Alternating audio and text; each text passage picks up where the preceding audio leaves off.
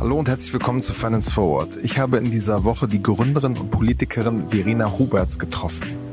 Verena hat in den vergangenen anderthalb Jahren eine beeindruckende Karriere hingelegt. Die Gründerin des Startups Kitchen Stories zog in den Bundestag ein und wurde direkt zur stellvertretenden Fraktionsvorsitzenden gewählt.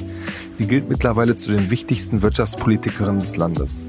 Eines ihrer großen Themen ist die Mitarbeiterbeteiligung, die gerade bei Startups und Fintechs eine große Rolle spielen. Mitarbeiterinnen und Mitarbeiter können so am Erfolg des Unternehmens beteiligt werden, aber das ist in Deutschland bislang steuerlich relativ ungünstig. Über die anstehende Reform und ihren Wechsel in die Politik habe ich mit ihr im Podcast gesprochen.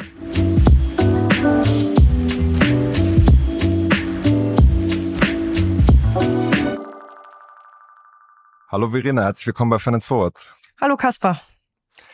Verena, wir sitzen jetzt hier am Dienstagmorgen in deinem Büro und ich habe hab gelesen, das Büro hat schon, schon eine Geschichte. Ja, in der Tat war das mal das Büro der Bundestagspräsidentin Bärbel Baas und man munkelt, Karl Lauterbach hätte hier auch mal gesessen. Von daher äh, große Fußstapfen, äh, die in diesem Raum waren. Und es ist tatsächlich auch mein erstes eigenes Büro, denn bei Kitchen Stories hatten wir nur so ein Shared Office Space und mal eine Tür, die man zumachen kann, ist auch was ganz Neues. Okay, aber gefällt dir? Ja, auf jeden Fall. Also es ist äh, ein wahnsinniges Privileg, hier zu arbeiten, hier reinzukommen in den Bundestag, ähm, auf, aus dem Fenster zu gucken. Man ähm, sieht hier auf die Spree direkt. Ne? Genau, und äh, das ist äh, nach wie vor, es ist ja jetzt schon ein Jahr plus ein paar Monate, ähm, jedes Mal wieder äh, aufs Neue was sehr Besonderes. Ja, nee, ich hatte nur gelesen, dass ihr hier, als es frei wurde, einfach eure Kartons reingestellt habt und schon mal das so reserviert habt und das irgendwie so als Boulder Move interpretiert wurde, hatte ich in der äh, Frankfurter Allgemeinen Sonntagszeitung äh, gelesen. Ja, es war ganz interessant, denn ähm, alle, die neu kommen, werden erstmal in so Gemeinschaftsbüros irgendwo hingepackt, bis geklärt wird, wer ähm, wann wohin kommt, weil hier ist ja auch sehr viel Hierarchie. Also ein Sprecher bekommt ein Büro der und der Größe, ein Stellvertreter, Stellvertreterin, ich bin ja stellvertretende Fraktionsvorsitzende, hat ein Anrecht auf das und das. Und dann war das halt eben das, was als erstes frei war. Und da habe ich den Tipp bekommen, also ich bin jetzt auch nicht komplett dreist mit meinen Boxen hier rumgerannt und habe gesagt, hier stelle ich mal was rein, hier stelle ich mal was rein, wir sind ja nicht auf Mallorca, ähm, dass äh, hier ähm, tatsächlich das auch als erstes der Person zusteht, die noch gar kein Büro hat, die dann ich war im Fraktionsvorstand, weil alle anderen waren schon mal da und dass man doch schon mal den Umzug starten könnte ähm, von einer älteren Genossin. Ähm, und dann haben wir das schon mal äh, dezent äh, eingeleitet und hat aber alles gut geklappt und wir haben uns durchgesetzt und ein sehr schönes Büro. Ja. Wir machen eine kurze Unterbrechung für unseren Partner Liquid. Liquid ist ein moderner Vermögensverwalter, der es euch ermöglicht, euer Wealth Management professionell auf Family Office Niveau zu bringen. Über Liquid erhaltet ihr Zugang zu exklusiven Anlagelösungen, die bisher nur Großanlegern zur Verfügung standen. Liquid ist auch kein Unbekannter. Wer nicht nur den Podcast hört, sondern auch aufmerksamer Finance Forward Newsletter-Leser ist, sollte schon einmal etwas von Liquid gehört haben. Wir haben nämlich im Dezember über einen Produktlaunch berichtet, Liquid Private Equity Next. Hier bekommen Anleger schon ab 10.000 Euro die Möglichkeit, in Private Equity zu investieren und das mit Sparplan. Gerade nach den Herausforderungen, die das Jahr 2023 in Zusammenhang mit Geldanlage mit sich gebracht hat, sehnen sich viele Anleger nach Guidance und nach einem professionellen und vor allem unabhängigen Partner. Und hier schafft Liquid die Möglichkeit, in Venture Capital und in Private Equity zu investieren und öffnet diese Anlageklasse. Schaut jetzt am besten einmal auf liquid.de slash ffwd vorbei. Zu Beginn des Jahres reduziert Liquid das Mindestanlagevolumen für Liquid Wealth Management von 100.000 auf 50.000 Euro. Einfach online einen Anlagevorschlag erstellen oder ein kostenloses Gespräch vereinbaren. Liquid schreibt man übrigens L-I-Q-I-D.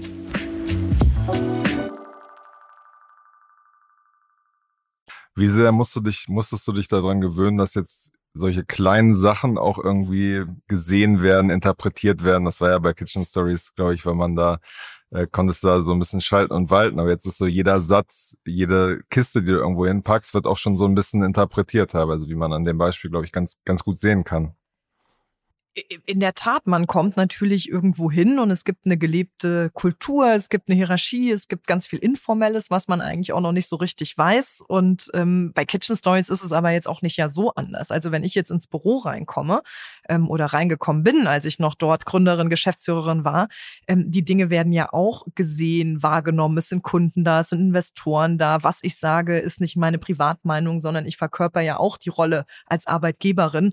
Und natürlich ist das hier eine ganz andere Dimension, weil ich jetzt irgendwie nicht mal ganz philosophisch jeden Tag auf Instagram äh, raushauen kann, was ich jetzt denke, wo ich vielleicht auch mal anderer Meinung bin als äh, vielleicht auch unsere Parteilinie. Und es ist natürlich jetzt hier ähm, nicht mehr ein Unternehmen, sondern eine verantwortungsvolle Funktion in der Regierungsfraktion des Bundeskanzlers. Hm. Plus sozusagen, ich glaube, Politikjournalismus lebt ja auch davon, sag ich mal, lebt ja. ja. auch davon, dass man kleinere Dinge interpretiert. Ne? Das finde ich eh interessant. Äh, Porträts, äh, wie die, äh, wie das in der FAS ähm, lebt tatsächlich auch von langen Gesprächen und man merkt dann irgendwie auch gar nicht so richtig, wenn ähm, ja was dann auch äh, was dann auch eine Geschichte wert ist. Aber ja, es sind die kleinen Details und ich möchte auch da für mich, mich auch jetzt nicht, also das war schon auch so eine Frage, wie offen, wie authentisch bleibt man? Und mir ist es schon wichtig, dass ich jetzt nicht jeden Satz dreimal abwäge und überlege, kann man das jetzt so sagen oder wie muss ich jetzt hier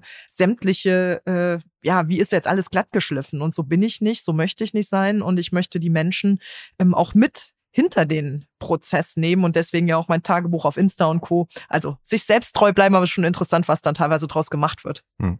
Hast du denn in diesem ja etwa ein Jahr schon, bist du da schon mal in Fettnäpfchen äh, getreten oder hast du da vielleicht auch Sachen über Bord geworfen, wo du gesagt hast, so das läuft im Moment jetzt so, aber ich will es einfach mal anders machen?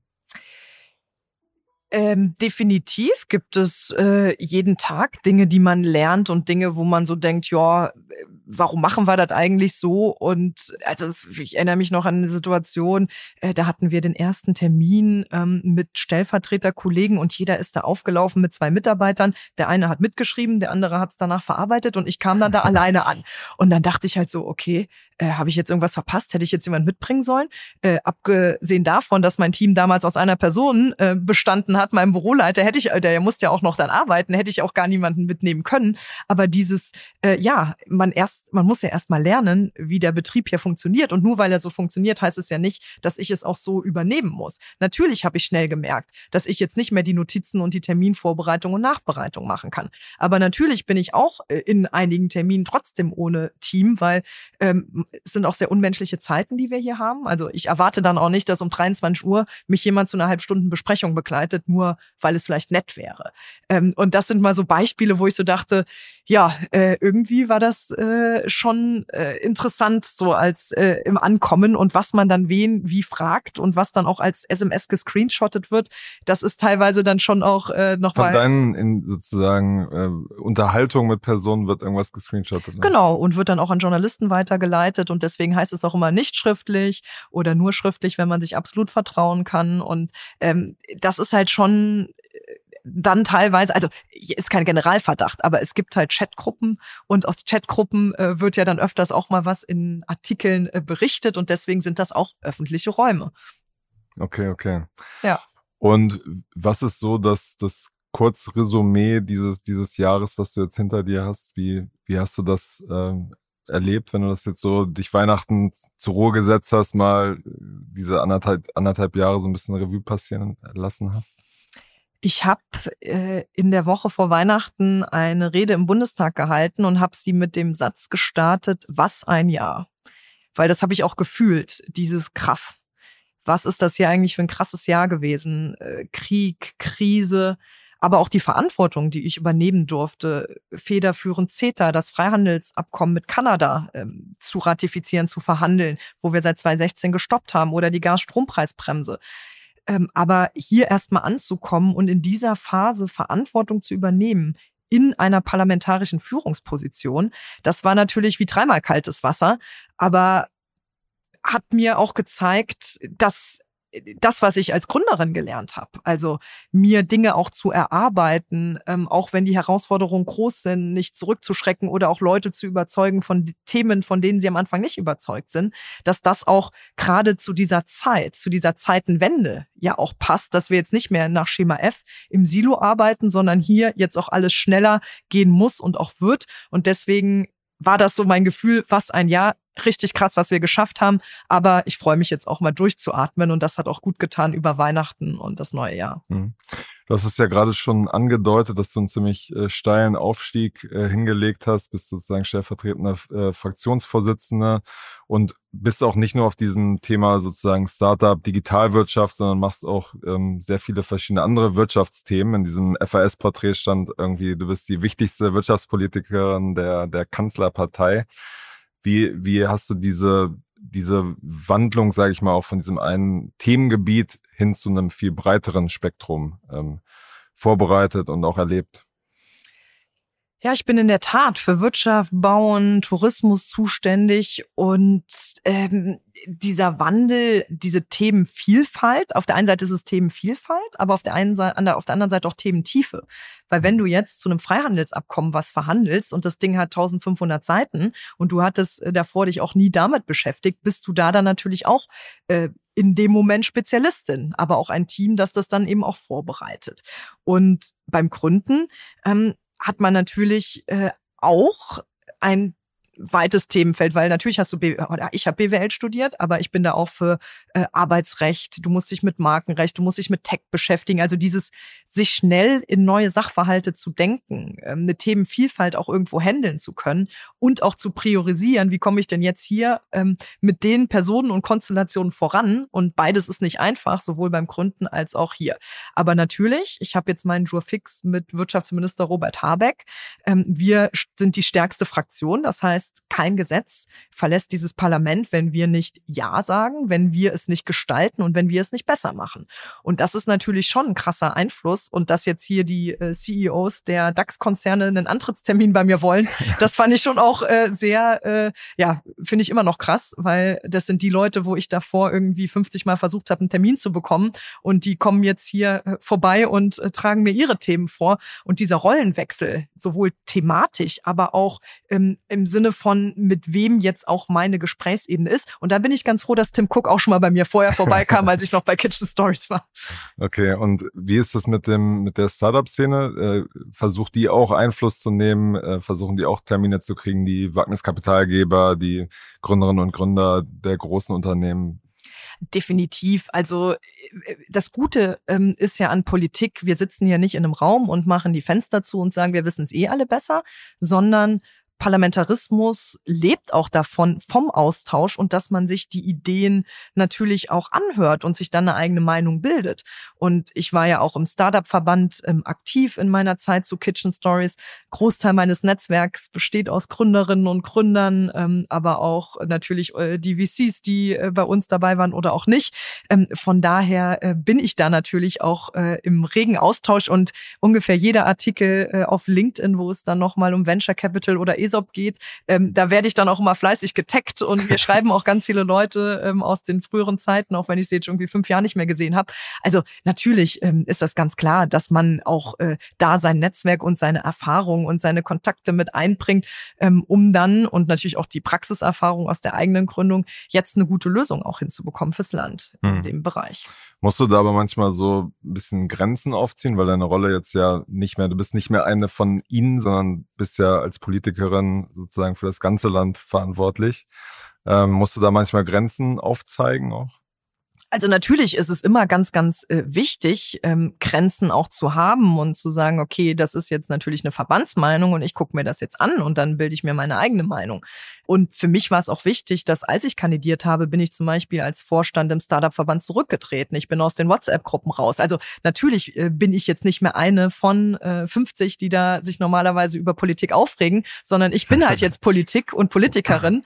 Und äh, deswegen ist es mir da natürlich auch wichtig, ähm, was ist jetzt mein Privatinteresse und wovon bin ich aber überzeugt. Und ich bin davon überzeugt, dass wir in Deutschland Startups noch viel, viel, viel mehr brauchen müssen und werden, um die Herausforderungen unserer Zeit zu lösen. Und was mich richtig nervt, ist, dass wir eben noch nicht die besten Konditionen und die, das beste Umfeld haben. Und deswegen bin ich so dankbar, dass wir jetzt mit der Ampel erstmalig eine Startup-Strategie vorlegen und vorgelegt haben und das Thema überhaupt mal auf Top-Level, High-Level ähm, Agenda-Setting zu bekommen. Und ja, die Kroko hat ein bisschen was verschlafen in den letzten Jahren und deswegen sind wir jetzt hier für den Fortschritt. Sehr gut. Genau, wir wollen nämlich äh, heute nochmal im zweiten Teil des Gesprächs genau über dieses Thema sprechen, nämlich Mitarbeiterbeteiligung. Da gab es jetzt quasi einen neuen äh, Vorschlag von Finanzminister ähm, äh, Lindner. Und du hast schon äh, im Vorfeld gesagt, wenn das scheitert, nehme ich das äh, auf meine Kappe. Es geht ganz kurz äh, zusammengefasst darum, dass ähm, Startups, die ihre Mitarbeiterinnen und Mitarbeiter am Unternehmen beteiligen wollen, zurzeit sehr ungünstige Steuergesetzgebung vorfinden, nämlich man muss, wenn man diese Anteile zugeteilt bekommt, teilweise dann schon direkt äh, Steuern zahlen, das heißt äh, Dry Income. Wir hatten bei Finance Forward da über einen Fall berichtet von, von Klarna, wo es ähm, so war, dass die Leute mehr Steuern gezahlt hatten, als ihre, äh, ihre Anteile überhaupt auf dem Papier noch äh, wert waren. Genau, als erstes würde mich zu dem Thema mal interessieren, wie war das eigentlich bei deinem eigenen Unternehmen Kitchen Stories? Das habt ihr ja 2017 ähm, an Bosch verkauft. Ähm, sind da mehrere Leute aus eurem Team auch mit reich geworden? Also uns war es ganz wichtig, dass wir ähm, die Mitarbeiterinnen und Mitarbeiter beteiligen. Und wir hätten jetzt mal in einem ganz konkreten Fall zum Beispiel unseren CTO äh, gar nicht überzeugen können, in einer Seed-Phase, also kurz äh, nach Gründung bei uns einzusteigen, weil der halt einfach auf richtig, richtig viel Gehalt verzichtet hat. Aber der ist gekommen, weil er hat gesagt, ich glaube an die Idee und ich glaube dran, dass wir das gemeinsam schaffen. Und deswegen hat er natürlich dann auch Anteile bekommen und dann auch im Exit ähm, entsprechend partizipiert. Aber natürlich muss man auch sagen, wir sind hier nicht das Silicon Valley, wo man nach einem Facebook irgendwie danach die 100 nächsten Millionäre hat und die nächsten Tech-Founder rauskommen. Und äh, zur Wahrheit gehört auch dazu, Kitchen Stories ist leider nicht Facebook. Also zum Glück wie auch immer, aber es war jetzt natürlich auch kein Unicorn. Deswegen äh, muss und darf jeder äh, für sich dann äh, definieren, äh, ob äh, das jetzt zu Reichtum oder nicht geführt hat. okay. Aber uns war es eben wichtig, ähm, unsere Mitarbeiter äh, gerade der Stunde Null und gerade am Anfang dann auch wirklich am Unternehmenserfolg zu beteiligen. Mhm. Wir hatten damals bei Gondastine berichtet, so 20 bis 25 Millionen Bewertungen. So haben wir uns nie geäußert. Ja. Das ist natürlich alles geheim. Okay, okay. Aber sozusagen, das heißt, nicht nur der CTO war beteiligt, genau. sondern mehrere Leute. Genau. Ja. Ähm, der, dieser neue Entwurf sieht jetzt ja vor, dass diese von mir gerade geschilderte Dry Income äh, Thematik gelöst wird, ähm, dass die Steuer dann erst gezahlt werden muss, wenn der Exit ähm, ansteht. Dann gibt es diese Verkaufsfrist. Irgendwann will ja sozusagen der Staat auch das Geld haben. Die soll erhöht werden auf 20 Jahre. Der Freibetrag soll etwas steigen. Und es steht im Raum, ob die Kapitalertragssteuer auf den die Erlöse äh, nur gezahlt werden muss und sozusagen nicht Einkommenssteuer, was ja 25 Prozent versus quasi knapp 50 Prozent äh, sein wird. Wie zufrieden bist du mit diesen, diesen Punkten, die jetzt bekannt geworden sind? Also erstmal muss man ja noch mal einordnen, ähm, dass äh, das Thema ESOP uns ja auch schon in der letzten Legislatur beschäftigt hat ähm, und jetzt der zweite Aufschlag. Also meistens werden die Gesetze auch in der zweiten Runde äh, richtig gut und ähm, es hat halt eben bis jetzt noch keine Anwendung gefunden, auch aus den beschriebenen Punkten von dir, gerade Try-Income. Auch bei einem Arbeitgeberwechsel wäre ja eine Besteuerung. Also ich äh, kündige, weil ich muss meine Mutter pflegen und dann müsste man ja eben dort eine Steuer anlegen und deswegen haben die ähm, Startups das nie genutzt und sind auf dieser virtuellen Anteilbrücke und Optionen geblieben. Ähm, deswegen ist es wichtig, dass wir es jetzt hinbekommen, dass es auch richtige Anteile werden, mit eben auch den Vorteilen, die damit ähm, einhergehen. Und ich finde, dass die Vorschläge jetzt auf jeden Fall die Probleme, Try-Income, Arbeitgeberwechsel, aber auch diese Schwellenwerte, die ja auch hoch und runter diskutiert werden, in ähm, vielerlei Hinsicht in eine sehr, sehr, sehr gute Richtung äh, gehen. Und jetzt gilt es halt darum, geht es darum, dass wir im parlamentarischen Verfahren uns nochmal, und das funktioniert ja so, es gibt ja ähm, in, ähm, ein Gesetz ähm, durchläuft ja immer einen Ausschuss. In dem Fall ist das der Finanzausschuss. Und ähm, jetzt gilt es halt darum, dass wir uns auch in der Fraktion eine gesamtheitliche Meinung dazu bilden. Das heißt, ich als Verena Huberts kann jetzt nicht hingehen und sagen, so sehe ich das, Haken dran, Christian Lindner, ab geht's, sondern ähm, wir äh, werden da jetzt Verhandlungen führen und da sitzen am Tisch. Also äh, Finanzen ist federführend, aber Wirtschaft ist natürlich auch, weil Startup gleich Wirtschaftsförderung, aber auch der Bereich Arbeit und Soziales hat damit natürlich zu tun. Und da werden wir uns jetzt ganz, ganz eng koordinieren. Und ich, und da hast du mich ja richtig zitiert, ähm, habe dafür gekämpft, als ich noch nicht im Bundestag war. Und es ist mir natürlich jetzt auch immer noch ein totales Herzensanliegen, dass wir vor allen Dingen jetzt in diesem Entwurf nicht die Risiken sehen, sondern viel mehr die Chancen. Weil natürlich gibt es wieder die Bedenkenträger, die sagen, Mensch, da ist doch Steuergestaltung möglich. Ja, ich bin auch, das darf jetzt nicht ein Einlauftor sein, dass sich jeder, der eigentlich gar kein Startup ist, jetzt irgendwas überlegt, um irgendwie Lohn zu entgehen und ähm, da irgendwie Humbug mitzutreiben. Und wir wissen ja, wie manche Leute kreativ werden mit den richtigen Experten. Deswegen ja, wir müssen da Sicherheit herstellen, wo es auch diese Risiken gibt.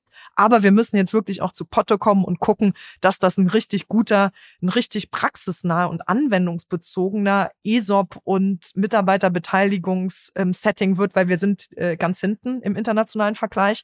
Und es ist mehr denn je ein Kampf um Talente. Und da müssen wir jetzt mal ein bisschen nach vorne kommen. Mhm. Wir machen eine kurze Unterbrechung für unseren Partner Liquid. Liquid ist ein moderner Vermögensverwalter, der es euch ermöglicht, euer Wealth Management professionell auf Family Office Niveau zu bringen. Über Liquid erhaltet ihr Zugang zu exklusiven Anlagelösungen, die bisher nur Großanlegern zur Verfügung standen. Liquid ist auch kein Unbekannter. Wer nicht nur den Podcast hört, sondern auch aufmerksamer Finance Forward Newsletter-Leser ist, sollte schon einmal etwas von Liquid gehört haben. Wir haben nämlich im Dezember über einen Produktlaunch berichtet, Liquid Private Equity Next. Hier bekommen Anleger schon ab 10.000 Euro die Möglichkeit, in Private Equity zu investieren und das mit Sparplan. Gerade nach den Herausforderungen, die das Jahr 2023 in Zusammenhang mit Geldanlage mit sich gebracht hat, sehnen sich viele Anleger nach Guidance und nach einem professionellen und vor allem unabhängigen Partner. Und hier schafft Liquid die Möglichkeit, in Venture Capital und in Private Equity zu investieren und öffnet diese Anlageklasse. Schaut jetzt am besten einmal auf liquid.de slash ffwd vorbei. Zu Beginn des Jahres reduziert Liquid das Mindestanlagevolumen für Liquid Wealth Management von 100.000 auf 50.000 Euro. Einfach online einen Anlagevorschlag erstellen oder ein kostenloses Gespräch vereinbaren. Liquid schreibt man übrigens L-I-Q-I-D.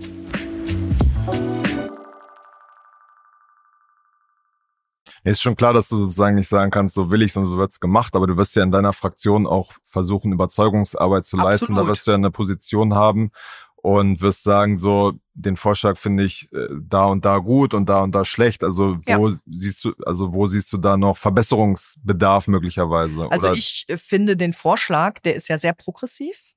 Und wenn wir den annähernd so hinbekommen, wäre das richtig gut. Man sieht ja auch an der Resonanz, ähm, dass dort äh, jetzt auch in der Branche ähm, sehr, sehr, sehr viel Zuspruch ist. Was ich äh, tatsächlich, also wo auch debattiert wird, ist ja auch die Schwelle 250 versus 500 Mitarbeiter. Also darf ich noch Anteile unter diesem Ansatz rausgeben, wenn ich 270 Mitarbeiter habe? Im Moment dürfte ich nicht. Die 500 würden es erlauben, dass es auch later ähm, Stage, also ein bisschen spätere Startups noch machen dürfen. Und die stehen ja insbesondere im internationalen Wettbewerb. Ich sag mal, die kleine Bude mit den fünf Leuten, ähm, die braucht natürlich auch einen Mitarbeiter, der nicht zu Zalando geht, aber der mit 300 Leuten braucht einen Mitarbeiter, der halt nicht zu dem Silicon Valley Startup geht, vielleicht gerade nicht mehr nach den ganzen Layoffs. So, das heißt, ähm, diese, diesen Wettbewerbsvorteil brauchen wir gerade im Later-Stage-Bereich. Und hier merke ich noch in der Diskussion, ähm, dass man sich da auch erstmal nochmal auf ein thematisches Zielbild, also wo ist jetzt wirklich auch der Praxisneed äh, da, nämlich nicht nur bei den Kleinen, sondern auch bei den Größeren. Deswegen finde ich diese 500 zum Beispiel an der Stelle einen sehr, sehr an, angebrachten und sehr guten Vorschlag. Fast ein bisschen niedrig, wenn man sich N26, Trade Republic, Flixbus und so weiter anguckt. Die sind Aber ja alle über 500. Richtig. Ähm, aber da geht's natürlich äh, dann auch drum, ähm, irgendwo verstehe ich auch, dass mal eine Grenze eingezogen werden muss, weil sonst könntest du auch sagen, so der 5000 äh, Mann Laden. Ähm, und dann bist du ja auch schnell. Ich meine, guck mal, Zalando, klar, die sind jetzt börsennotiert. Irgendwann hast du ja auch die normalen Möglichkeiten, ähm, Aktien rauszugeben. Ich habe auch Freunde, die arbeiten bei Amazon in München. Ähm, primär, weil sie irgendwie ein tolles Aktienpaket haben und sagen, super, ich habe hier die letzten zehn Jahre äh, partizipiert. Klar, also du wirst jetzt nie alle happy bekommen, aber damit hättest du zumindest mal ähm, eine KMU-Definition, die auch in dem Startup-Bereich ist ja schnell High Growth, äh, bist du natürlich auch schnell über die 500. Also gerne noch mehr. Also an mir soll es nicht scheitern. Aber ich glaube, äh, Herr Lindner als Finanzminister hat ja auch äh, gute Fachabteilungen, äh, die dort auch den internationalen Blick äh, geworfen haben. Aber ich finde, du hast es angesprochen, ähm, da geht es jetzt nicht um 250 oder 500, sondern mhm. es muss halt eben gerade für die Later Stage äh, auch eine Relevanz haben. Mhm. Und wie, wie ist so die, die Resonanz bislang aus deiner äh, Fraktion? Weil in der SPD gibt es ja schon auch ein paar Bedenken, was diese Instrumente angeht. Zum Beispiel die Frage, ähm, ja, wird, wird dadurch faire, faire Löhne umgangen durch dieses Instrument? Und andere Bedenken ist sicherlich sozusagen so Steuerbegünstigung für potenzielle Millionäre ist ja sicherlich was, was äh, in der Sozialdemokratie eher ähm, quasi nicht so gut ankommt. Also wie ist da die, dein Gefühl, was die hm. Stimmung jetzt aktuell ist? Also erstmal sind auch ähm, alle total gewillt und haben das Thema erkannt und ich hab, stand auch schon bei allen auf der Matte. Ich habe schon äh, auch bevor Christian Lindner mit den Vorschlägen kam, habe ich auch gesagt, komm, wir setzen uns mal zusammen ähm, und wir sprechen jetzt auch mal drüber aus einer Praxiserfahrung, weil es ist halt auch unheimlich schwer, das zu verstehen, ähm, wie das funktioniert, wo es hakt und ähm, warum äh, was vielleicht auch praxis- oder praxisuntauglich ist. Das heißt, das Thema mal näher zu bringen. Und ich habe auch schon mal ein paar Koalitionspartner darauf hingewiesen. Also wir sind ja hier alle in einem Boot und mir ist es wirklich wichtig, dass man es mal versteht von bis. Und ähm, da, äh, jetzt war das mal ähm, Schritt eins. Ähm, aber du hast ganz richtig angesprochen, ähm, die letzt, in der letzten äh, Legislatur, also Wahlperiode, war auch in der Anhörung das genau ein Knackpunkt, den die Gewerkschaften angebracht haben und der uns als Sozialdemokratinnen und Sozialdemokraten nicht unwichtig ist. Also wir wollen ja nicht, dass jemand ausgebeutet wird, weil er jetzt keinen Lohn mehr bekommt und dafür Anteile und vielleicht noch wie bei Klarna, ihr habt ja von dem Callcenter-Agenten äh, geschrieben, ähm, der dann sogar noch Steuern zahlt, obwohl überhaupt nichts äh, erzielt wurde. Das soll ja eben genau nicht passieren. Es soll eine Upside sein, aber es muss natürlich auch gewährleistet werden, dass sich jemand noch einen Lebensunterhalt leisten kann. Aber zur Wahrheit gehört natürlich auch dazu, dass es gerade am Anfang auch Lohn zu einer gewissen Weise ersetzt. Natürlich können die Later Stage VCs auch äh, tolle ähm, Gehälter zahlen, aber die wollen ja trotzdem eine Upside und vor allen Dingen eine Retention. Also dass dann der Techie äh, auch, man hat ja auch einen Cliff meistens in so ESOP-Programmen, also dass man dann auch nicht Frist fristen, ja, genau, ja. nicht am ersten Tag wieder weg sein kann. Und deswegen ist es ja auch zur Mitarbeiterbindung so wichtig. Und diesen Punkt ähm, wird jetzt das Kapital den Lohn ersetzen. Den müssen wir natürlich besprechen. Und dann gibt's noch eine zweite Debatte die sicherlich auf uns zukommen wird, ähm, ist das nicht unfair, dass äh, man eigentlich Einkommensteuer zahlt und jetzt hier Abgeltungssteuer? Oder ähm, sogar als Gründerin Teileinkünfteverfahren, je nachdem, was man dann wählt. Also äh, der Unterschied, den du ja auch angesprochen hast. Ich finde, das ist eine sehr berechtigte Frage. Da gibt es ja auch in der Szene unterschiedliche Meinungen zu, zu zum Beispiel Philipp Glöckner, ähm, der diesen Doppelgänger-Podcast hatte, sagte, ich bin da selber von betroffen, aber ich bin trotzdem dafür, dass man Einkommensteuer darauf zahlt weil es ja quasi eine Ar ein Arbeitslohn ist. Und da bin ich anderer Meinung. Ich finde, wenn ich als Gründerin Anteile halte und es ist eine Abgeltungssteuer, warum würde ich denn meinen Mitarbeiter schlechter stellen? Oder ähm, wenn ich jetzt Aktien kaufe, zahle ich auch Abgeltungssteuer. Also wo ist jetzt, also ich finde, dann müssen wir die Debatte mal anders aufrollen. Dann müssen wir uns in Deutschland fragen, sollte Arbeit und Kapital gleich besteuert werden. Bin ich total, habe ich Sympathien für, wobei es da auch nicht nur schwarz oder weiß gibt, weil es gibt ja Zinsen, es gibt Anteilsverkäufe und da gibt es ja schon eine Besteuerung. Also das muss man sich mal ein bisschen detaillierter anschauen. Aber in diesem Fall zu sagen, der Gründer zahlt die Abgeltungssteuer und der Mitarbeiter die Einkommensteuer, das finde ich geht nicht. Und deswegen ist äh, meine Überzeugung, dass das eine Debatte ist, die wir irgendwann und nicht in dieser Konstellation klären. Das ist eine Gerechtigkeitsfrage, aber in diesem Fall will ich doch nicht den Mitarbeiter schlechter stellen. Und deswegen ähm, werbe ich auch dafür, dass wir es hier auch bei der Abgeltungssteuer belassen. Und äh, der Vorschlag sieht ja zum Beispiel eine Pauschalbesteuerung vor. Und müssen wir mal gucken, aber ich glaube, das wird auch einer der Knackpunkte sein, weil ist natürlich ein Riesenunterschied. Hm. Aber wir müssen uns ja auch nochmal überlegen, wie oft wird das Ding überhaupt tragen? Ne? Ähm, ein von zehn Startups überlebt das erste Jahr. Du hast wahrscheinlich viel mehr Statistiken, wie viel überhaupt geexitet werden. Ähm, das ist natürlich auch ein sehr theoretisches Problem, was wir uns hier aufmalen. Und deswegen habe ich ja eingangs gesagt, lass uns mal die Chancen sehen und nicht die Risiken. Und natürlich gibt es auch Leute, die dann über Dividenden und was weiß ich was sich Konstrukte überlegen oder ihre Hülle von jemandem kaufen lassen. Und da müssen wir halt vorsichtig sein, dass es nicht die Tür öffnet für die, die Schindluder treiben, sondern denen hilft, die wirklich einfach ihre Leute, die, die am Anfang einfach Bock haben, die mit reinhauen, die auch sagen, hey, ich werde Mitunternehmer. Und deswegen habe ich mich dafür entschieden, hier bei Kitchen Stories im Kreuzberger Hinterhof anzufangen und nicht bei Zalando. Und denen wollen wir doch genau diese Möglichkeit bieten. Hm. Ich meine, was so ein bisschen mit dem Punkt zusammenhängt, ist ja, dass es trotzdem so gestaltet ist, ähm, dass die Leute am Ende richtig partizipieren. Weil im Moment gibt es genau. ja weitere Probleme noch, dass das quasi ähm, ja sozusagen Liquidation Preferences, also das heißt, wenn es einen Exit gibt, dass dann erstmal früheren, äh, späteren Investoren zuerst Anteile zufließen, dass das für Mitarbeiter teilweise nicht, nicht richtig transparent ist. Und ich hatte da auch mit, mit einer Mitarbeiterin geschrieben, wo es jetzt kürzlich einen Exit gab und die sagte so, ich weiß überhaupt nicht, was meine Anteile jetzt überhaupt wert sind, was ich da rauskriegen kann.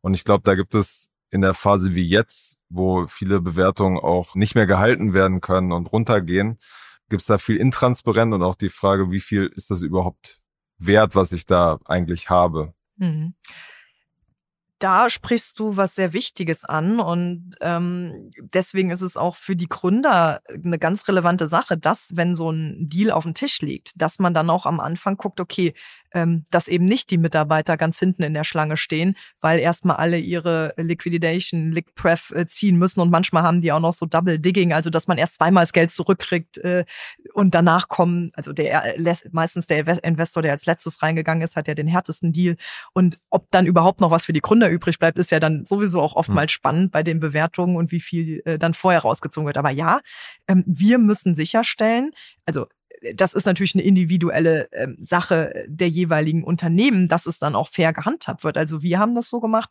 dass wir den Mitarbeitern auch immer vorgerechnet haben, jetzt sind gerade deine Anteile das und das wert, ähm, dass auch eine gewisse Transparenz da ist. Also mit allen Liquidation Preferences habt ihr das vor, vorgerechnet?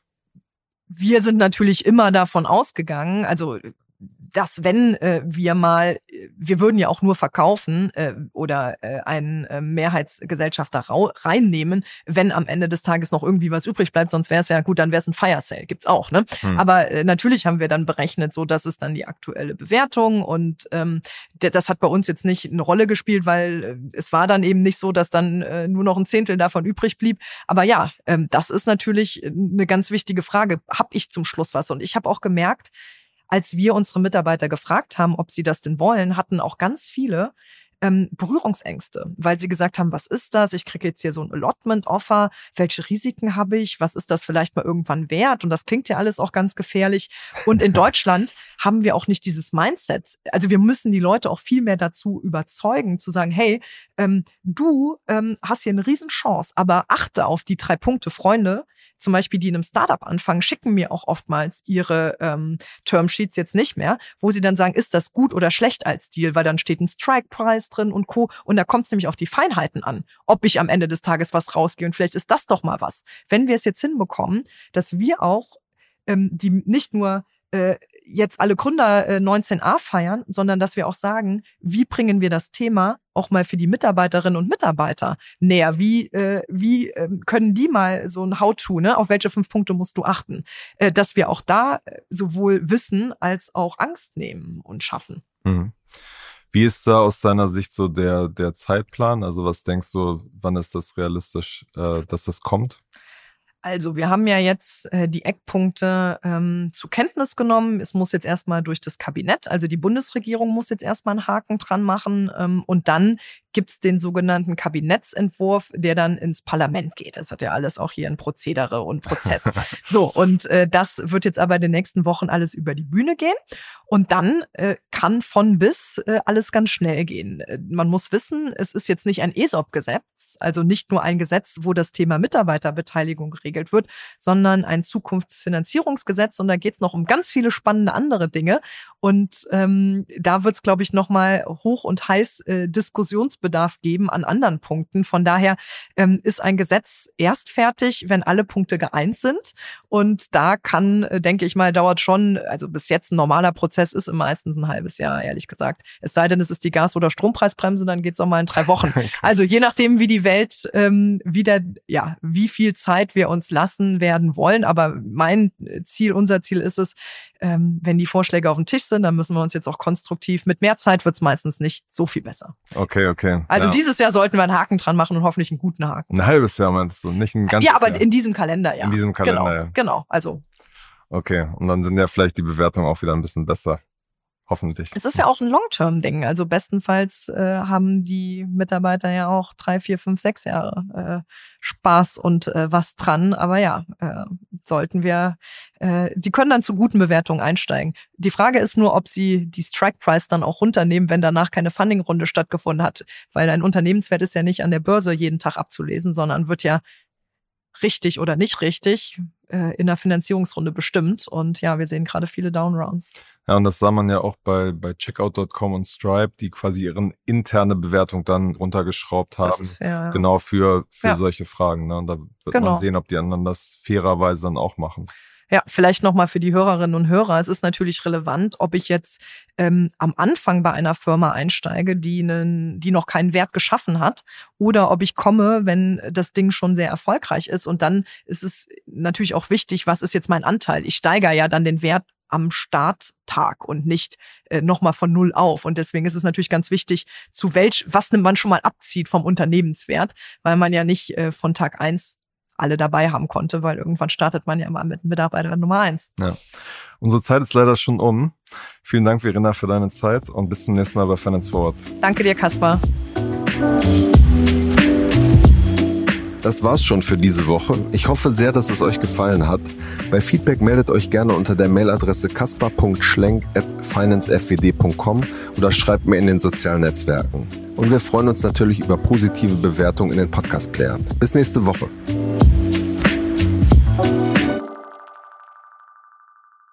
Dieser Podcast wird produziert von Podstars bei OMR.